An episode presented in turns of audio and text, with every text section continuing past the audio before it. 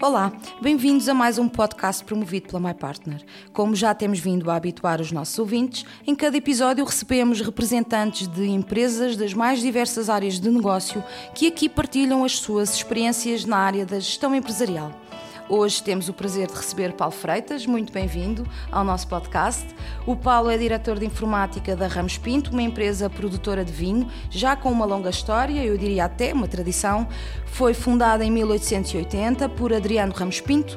Hoje, com 250 hectares de vinha, eh, é responsável pela produção de vinhos tão conhecidos como o Porto Ramos Pinto, Porto Lágrima Ramos Pinto e Duas Quintas. Paulo, fala-nos um pouco sobre como é que esta empresa familiar cresceu e hoje está presente em mais de 85 países. Muito obrigado pelo convite, em primeiro lugar. É um prazer estar aqui. Um, falando sobre a Casa Ramos Pinto, uh, Adriano Ramos Pinto Vinhos S.A., como é formalmente uh, constituída, um, é de facto uma empresa com longa tradição nesta área dos vinhos. Uh, foi fundada em 1880 eh, tem cerca de 142 anos de, de atividade. Uh, foi fundada por Adriano Ramos Pinto e foi uh, numa estratégia de, de, comercialização de produtos não só em Portugal, mas também por todo o mundo.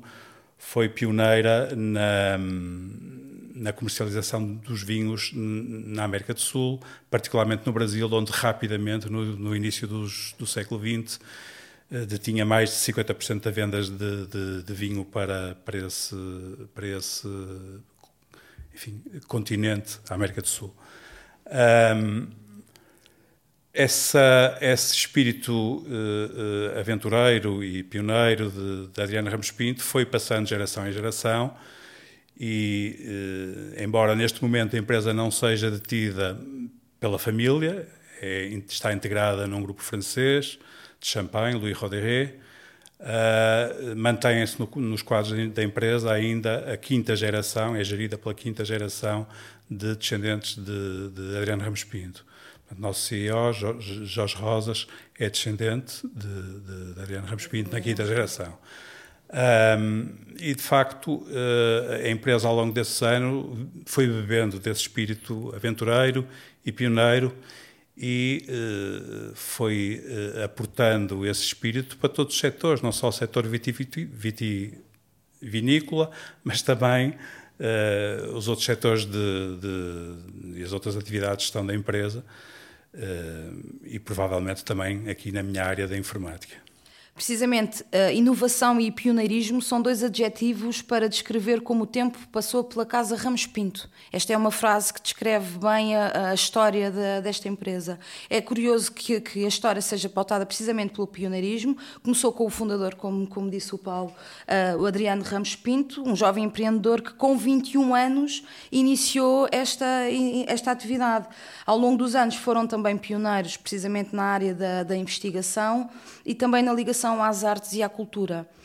Terá sido este espírito pioneiro Uh, e terá este, este espírito pioneiro influenciado a decisão de abandonar o modelo tradicional, e aqui toca um bocadinho na sua área, não é? Na informática, de alojamento em servidores locais para passar a operar a partir da cloud, neste caso do Microsoft Azure?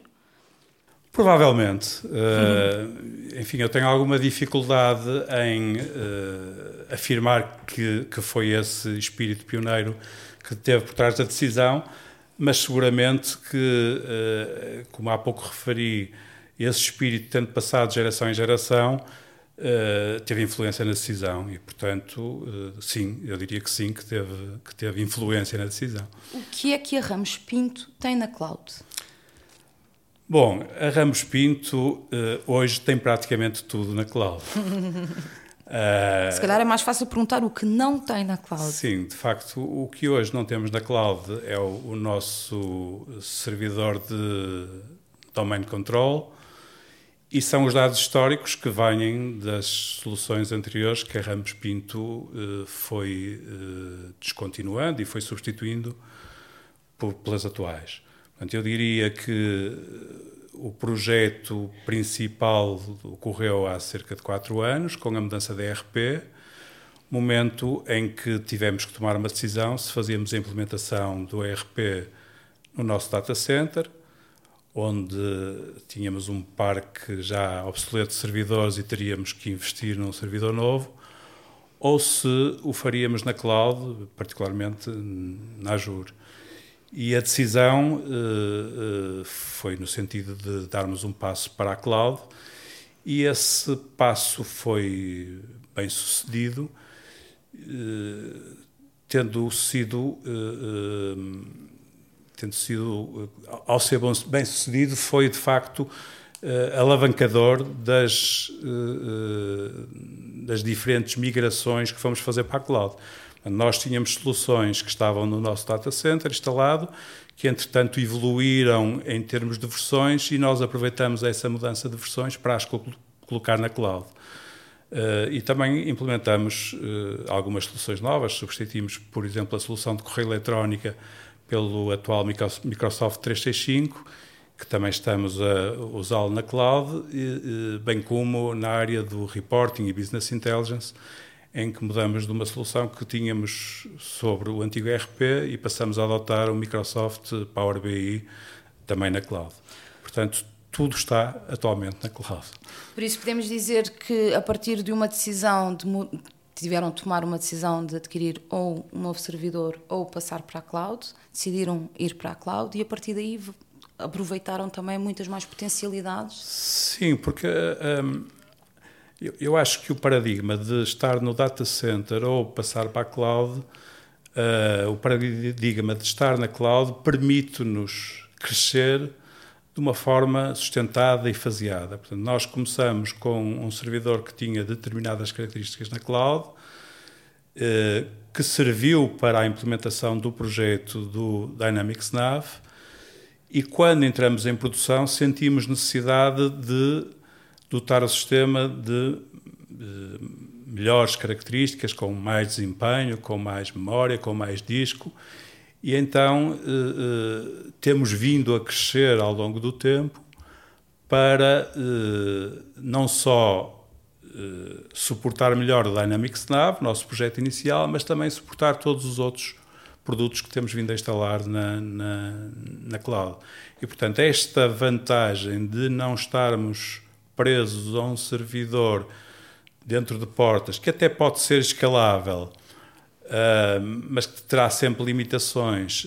A vantagem de estar na cloud e poder fazer isto com bastante flexibilidade foi de facto uh, predominante para tomarmos a decisão que, que, temos vindo a tomar de irmos para um data center quase de zero, apenas, como eu disse há pouco, com o domain control e com dados históricos de, das soluções antigas que usávamos até por questões de obrigatoriedade legal, uh, e, e, passar tudo para a cloud, que é a realidade que hoje temos. Em relação aos colaboradores, aos utilizadores que estavam habituados, se calhar, a trabalhar de uma maneira, quando passaram para a cloud, como é que essa mudança foi recebida pelas pessoas que, na realidade, acabam por usar o, o sistema? Eu, eu, confesso que não senti muito receio. Eu acho que a, a nossa comunidade de utilizadores uh, aceitou bem uh, a mudança, não teve receio. Uh, creio que essa questão do, do, do risco dos ciberataques não é termina. Que cada vez mais é, se fala, é, não é? é uma coisa que se fala muito, mas não termina nem acaba num data center ou, ou na cloud.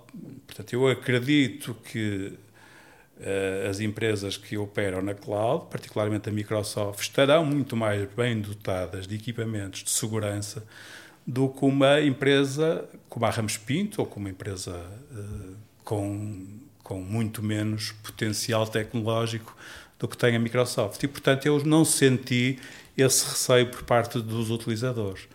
Uh, claro que falava-se de vez em quando do assunto, mas nunca foi, nunca foi suficientemente valorizado para ser um constrangimento, um entrave ou algum receio. E, e, e posso aproveitar para dizer que uh, Ramos Pinto tem alguma dispersão geográfica, portanto, para além da sede em Vila Nova de Gaia, de um armazém e também a linha de, de envelhecimento e produção de vinho do Porto uh, em Gaia, tem operação nas Quintas, no Douro, e uh, a Ramos Pinto, uh, à época, não tinha uma infraestrutura de telecomunicações que, permite, que permitisse ligar facilmente estes sites todos. Uhum. E em tempo e, real, não é? No e, fundo. Sim, e, e, portanto, como já tinham cada um por si um acesso à internet, tínhamos já o caminho feito para ir diretamente de cada um dos seus sites para a cloud sem nos preocuparmos com questões de criarmos uma VPN para suportar toda esta, toda esta operação.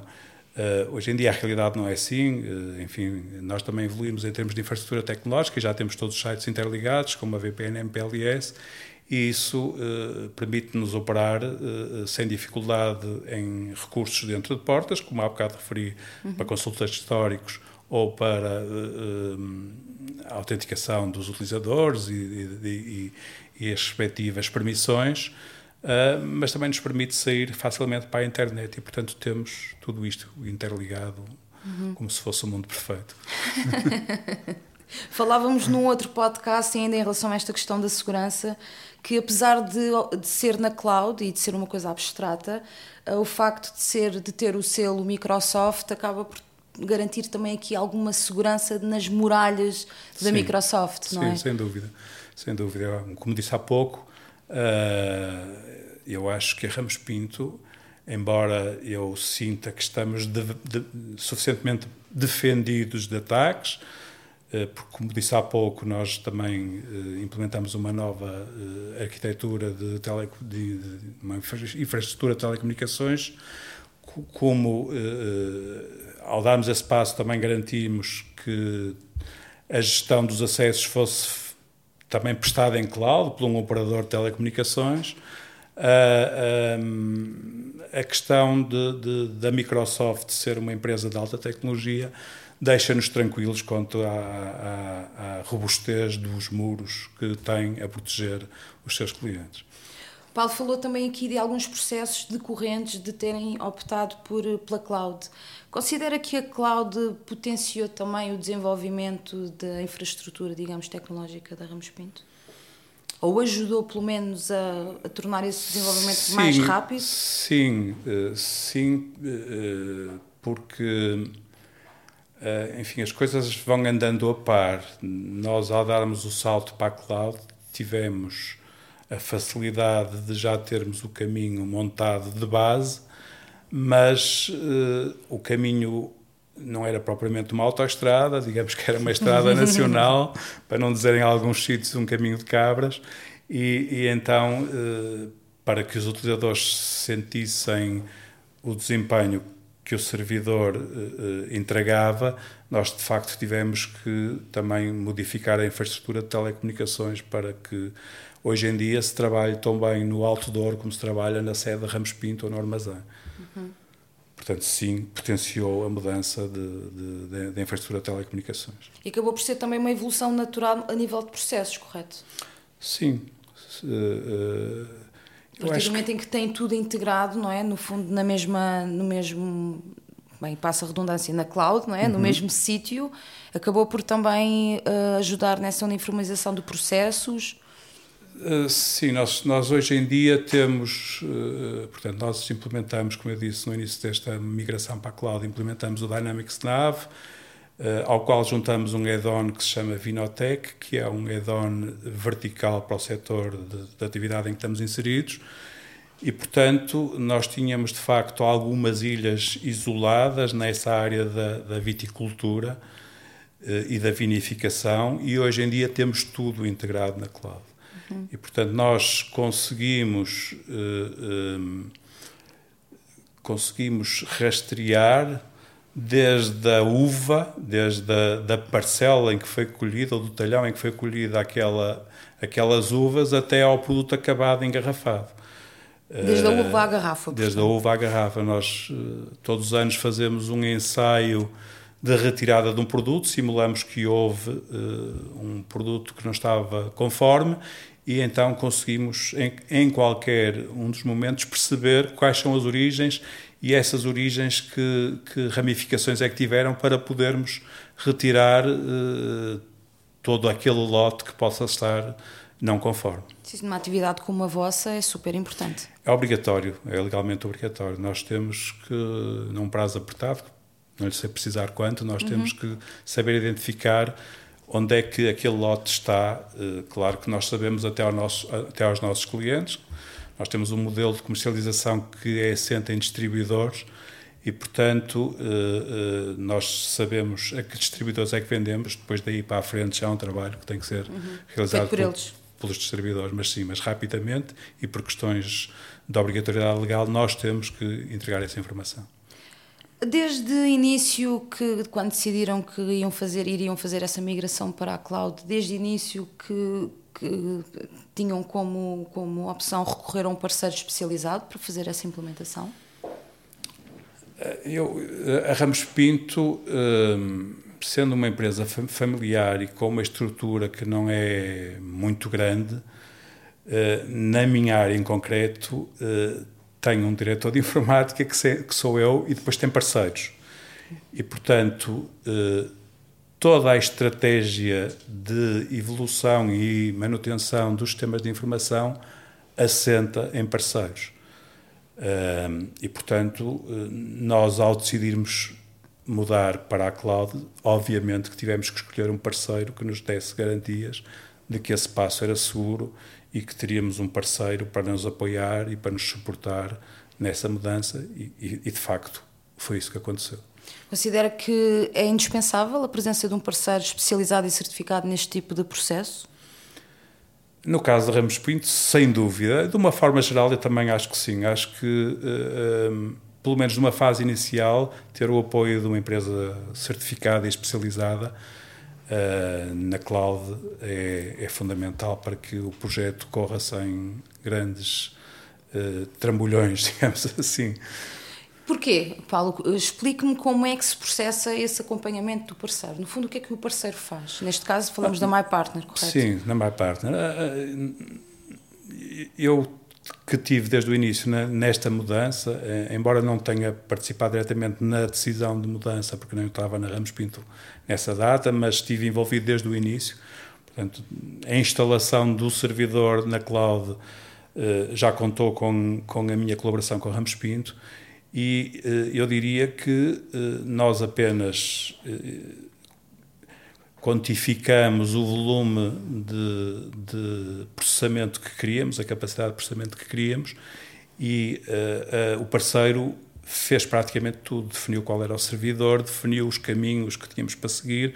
Nós, como disse há pouco, começamos com um servidor que tinha características uh, suficientes para a implementação do projeto e tínhamos já um roadmap para evoluir para, para, para um servidor com maior capacidade quando entrássemos em produção e, portanto, nós, não tivemos que nos preocupar basicamente com nada. O parceiro fez o trabalho e, e de uma forma uh, muito eficaz e eficiente, fez o trabalho todo. Portanto, nós aí tivemos apenas que acompanhar o projeto, mas não tivemos que fazer nenhuma atividade técnica. Uhum. O parceiro fez a instalação de servidor, instalou todos os componentes do sistema operativo, de gestor de, de, de base de dados, de software aplicacional, eh, criou os acessos, criou os certificados para nos podermos ligar seguramente. Tudo isso eh, eh, seria bastante mais difícil de fazer se não houvesse um parceiro especializado e certificado. No vosso caso, optaram pela MyPartner. A MyPartner foi, foi o parceiro escolhido. Sim. Porquê? Bom, a MyPartner uh, é também o fornecedor do ERP. Uh, eh, e, portanto, ao fornecer o ERP, o Dynamics Nav, era o parceiro mais bem colocado para fornecer também uh, a infraestrutura que nós decidimos colocar na cloud. E, portanto, eu creio que ter uma equipa única a fazer, a desempenhar as duas atividades, a atividade da infraestrutura tecnológica e a atividade de implementação do ERP uh, uh, foi a melhor escolha que nós podíamos ter feito. No fundo, uma equipa que já acompanhava a equipa, não é? A equipa da Ramos Sim, isto, eh, sempre que havia necessidade de modificar qualquer coisa na cloud, nós ao estarmos a trabalhar com, em, na implementação com a MyPartner, sabíamos que havia rapidamente a passagem da informação para a equipa mais tecnológica que faz as configurações dos servidores na cloud e, portanto, tudo isto fluía uh, facilmente, sem necessidade de envolver aqui um terceiro. Qual foi a principal razão para terem optado pela solução da Microsoft, pela cloud da Microsoft, o Azure? Um, eu penso, porque não tive na tomada de decisão, como disse sim, há pouco, sim, sim, eh, eu penso que o facto de, da escolha de software aplicacional do ERP ter sido o, o Dynamics Nav uh, fez foi uma com, escolha natural. Sim, foi uma escolha natural e fez com que fez com que a decisão fosse fácil de tomar e eu confesso que daquilo que conheço da cloud, acho que uh, a cloud da Microsoft Azure está muitíssimo bem dotada de ferramentas de administração e eu, que não sou certificado nem especializado em, em, em cloud Azure, uh, consigo facilmente gerir os recursos que estão disponíveis na cloud, controlar os acessos, abrir acessos quando preciso, fechar os acessos quando é mais prudente e, portanto, uh, e sempre que tenho dificuldade, tenho também um parceiro especializado para, para, me, apoiar, para, claro, para me apoiar. Porque a parte do suporte é também muito importante de, na presença de, deste parceiro especializado, não só no, no, na altura da, da, da implementação sim. e no vosso caso da transição, mas também depois no suporte às aplicações. Sim, no é? suporte continuado. Uh, e, e, também, como eu disse, no movimento de uh, ajuste dos recursos que estão na cloud à realidade de cada momento. Uh, o, o, nosso projeto arrancou uh, em uh, eh, 2018 com a Vindima, em agosto. Portanto, em agosto começamos a fazer a operação do Dynamics Nav com um servidor que tinha determinadas características. eu posso dizer que, por exemplo, em tempo de implementação, nós desligávamos o servidor ao fim de semana e à noite para com isto termos ganhos económicos, de não estarmos a consumir recursos. E quando a Vindima começou, porque a Vindima uh, é. Uh, uh, opera durante todos os dias da semana, quando a Vindima começou, nós abrimos o, o, o, servidor ao fim de semana e passamos a encerrá-lo mais tarde para que em cada dia fosse possível projetar o dia seguinte a Vindima, porque a Vindima é um trabalho muito dinâmico em que todos os dias temos que fazer ajustes por causa da maturação das uvas, do calor, da chuva, da contratação de transportadores. Portanto, há um conjunto de variáveis, um conjunto de é? variáveis que nos obrigam a ser elásticos e dinâmicos. E, portanto, nós arrancamos, como eu disse, com um servidor que só trabalhava à semana. Na Vindima tivemos que passar a trabalhar ao fim de semana e até mais tarde. E depois, quando entramos com toda, todas as outras áreas em janeiro de 2019 eh, eh, já não tínhamos nessa altura a vindima, portanto regressamos ao modelo de estar encerrado ao fim de semana e só trabalhar à semana e com isto fomos ganhando, eh, tivemos ganhos económicos que nos permitiram investir uhum. noutras áreas. Esta presença do parceiro na vida e no acompanhamento da, da, da empresa e no fundo desta, desta evolução tecnológica Uh, considera que também ajuda no futuro, um, sendo que fazem parte da família Microsoft, de todas as de ser o parceiro a alertar para todas as potenciais aplicações que poderão servir da Microsoft que poderão servir à Ramos Pinto? Digo isto Bom, no sentido em que a partir do momento em que têm acesso à cloud, têm também acesso a outras aplicações da Microsoft, ficarão também disponíveis, e será também aqui o papel do parceiro também ajudar a perceberem que, quais as potencialidades destas, destas aplicações da Microsoft no negócio da Ramos Pinto? Uh, sim, eu, eu, eu sou muito defensor de que a decisão de adotar determinada solução passa por garantir, junto dos utilizadores principais da Ramos Pinto, claro que não, não podemos fazer isto com todos os utilizadores, mas sempre que queremos tomar uma decisão sobre a adoção de, um, de uma determinada solução, eu sou defensor de que o, o papel mais importante é o papel funcional de, de quem uh, opera, quem tem um processo, quem define os requisitos daquele processo e, portanto, uh, esses utilizadores não estão propriamente ligados ao parceiro e, e, e, portanto, direi que há uma parte substancial da decisão que não passa pelo parceiro. No entanto, a parte que me toca a mim, a parte mais tecnológica, a confiança num parceiro é fundamental. E, portanto, nós uh, usávamos, para dar um exemplo, uma solução de business, de business intelligence e reporting de um outro parceiro que abandonamos porque descobrimos, juntamente com a MyPartner, ou a MyPartner ajudou-nos a descobrir que havia uma solução chamada Power BI que nos entregava eh, mais funcionalidade que a solução que usávamos. E, portanto, sim, eu diria que o parceiro ajuda a influenciar a decisão. Estamos neste momento a estudar outras soluções na área da, da, da desmaterialização dos documentos e do uhum. workflow uhum. de aprovação, em que também estamos uh, próximos da MyPartner para uhum. uh, implementar uma solução e seguramente que nos iremos su suportar da cloud para para suportar esse, esse, esse, essa solução. Sim, no fundo é uma, quase como uma função de aconselhamento, não é? Por parte do parceiro, não de tomada de decisão, mas tendo conhecimento do negócio uh, da empresa a qual está a prestar serviço e tendo noção das soluções disponíveis, é quase como que um casamento eh, entre estas duas coisas, Sim, não é? Não que seja sempre acatado pelo cliente, mas. Sim, eh, ajuda bastante ter um parceiro especializado na, na nesta área e, e, que ao mesmo tempo também é parceiro em soluções aplicacionais.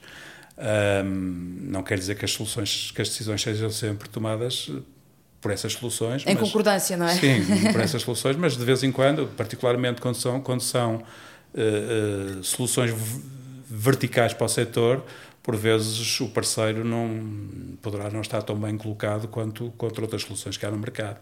Uh, no caso do ERP, uh, correu bem, porque a MyPartner tinha uh, o Dynamics Nav, tinha um parceiro para fazer a implementação do Vinotec, que é o tal add-on vertical para o setor da, da, da, viticultura e da vinificação, e portanto. nesse aspecto não houve dúvidas e está tudo muito bem integrado. Há outras soluções para outras áreas onde a MyPartner não tem não tem uh, soluções e que vamos adotando soluções de, de claro, outros parceiros. Claro, claro. Mas sempre colocadas na cloud. Sempre bem rodeados de, ou melhor, sempre rodeados de bons parceiros, no sim, fundo. Sim, sem dúvida. Paulo, nós num podcast anterior falámos sobre o software as a service, por isso software como serviço, mas hoje falamos de um modelo de, de um modelo de serviço, de, infra, de um modelo de infraestrutura como serviço. Assim é que é. Sim. O Paulo certamente que, que explicará melhor do que eu a diferença entre estes dois conceitos. Sim, nós, eh, nós na prática usamos os dois conceitos, mas posso tentar explicar facilmente as diferenças. Portanto, no caso do Microsoft 365, nós uh, usamos software as a service, portanto, todos os, todos os dias ou com muita recorrência recebemos uh, as melhorias que a Microsoft vai disponibilizando no, na sua plataforma Microsoft 365 e nós vamos adotando sem podermos decidir se queremos ou não essas, uh, essas modificações que são, que são disponibilizadas. Uh, no caso da plataforma uh, uh, que suporta o Dynamics, nós temos uma plataforma configurada com determinadas características e ela só muda quando nós queremos. na prática, para usufruir das duas soluções, nós temos que suportar uma renda que nos permite uh, usá-la e que quando quisermos de deixar usar, deixaremos de suportar também essa renda. Uhum. Mas eh, software as a service, nós temos que seguir de facto aquilo que o fabricante vai disponibilizando ou que o parceiro vai disponibilizando. Quando estamos a ter uma plataforma na cloud, nós fixamos uma plataforma e uh, essa plataforma só é modificada quando nós assim o entendemos. Somos nós a ter, nós, salvo seja, a ter esse controle. Na sua opinião, para que tipo de empresa é que este modelo cloud é o mais adequado? Eu tenho dificuldade em responder a isso, porque não vejo, eh, enfim, eh, eventualmente por alguns requisitos que eu desconheço, mas eu não vejo eh, condicionantes para que as empresas não optem por este por este modelo. Mesmo que não seja totalmente, mas parcialmente, não é? Alguma... Eu diria que todas as empresas podem fazer esta mudança e acredito que no futuro, e não é um futuro longínquo, que a grande maioria das empresas vai viver na cloud. portanto, respondendo à sua questão em concreto, eu acho que se aplica a todo tipo de empresas.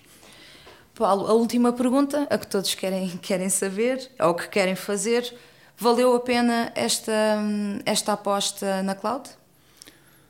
Eu, eu acho que sim, se dissesse o contrário, estava enfim, estava-me a enganar a mim próprio. Não, de facto, valeu a pena. Para nós, Ramos Pinto, permitiu-nos evoluir eh, em soluções aplicacionais sem estarmos condicionados pelas questões de instalação de mais equipamentos dentro do nosso data center e de, enfim, eh, termos que ter uma equipa ou um parceiro com mais uh, permanência no, nas nossas instalações para nos apoiar e, portanto, sim, eu diria que valeu a pena e, e, e, digo mais, acho que não foi arriscado. Acho que hoje em dia a mudança para, para a cloud não traz riscos nenhums. Se nós tivermos uma infraestrutura de telecomunicações robusta, vivemos perfeitamente na cloud sem qualquer problema. É um bom investimento que traz poupança? Traz poupança uh, por vários, por vários uh, fatores. Pela facilidade com que nós escalamos, em que modificamos uma configuração para a realidade que queremos em determinado momento e com isso não temos que uh, perder o investimento que fizemos em alguns equipamentos que instalamos no passado. Uh, e, e, e, portanto, temos essa poupança direta e depois também temos poupança numa coisa que poucas vezes se mede, que é o consumo energético. Não? Que, no nosso caso, quem está a pagar. Menor, não é? quem está a passar, pagar a conta da eletricidade é a Microsoft e não a Ramos Pinto do, do, do, da sua infraestrutura na cloud. Paulo, obrigada por ter aceito o nosso convite. Foi, foi um, prazer, prazer, Foi um prazer também para mim. Muito obrigado. Uh, Paulo Freitas, o nosso convidado de hoje, da Ramos Pinto, uma empresa que optou pelo sistema de cloud da Microsoft. Como sempre, este e todos os episódios dos podcasts da MyPartner estão disponíveis nas plataformas habituais: SoundCloud, Google Podcasts, Spotify e Apple Podcasts. Obrigada e até breve.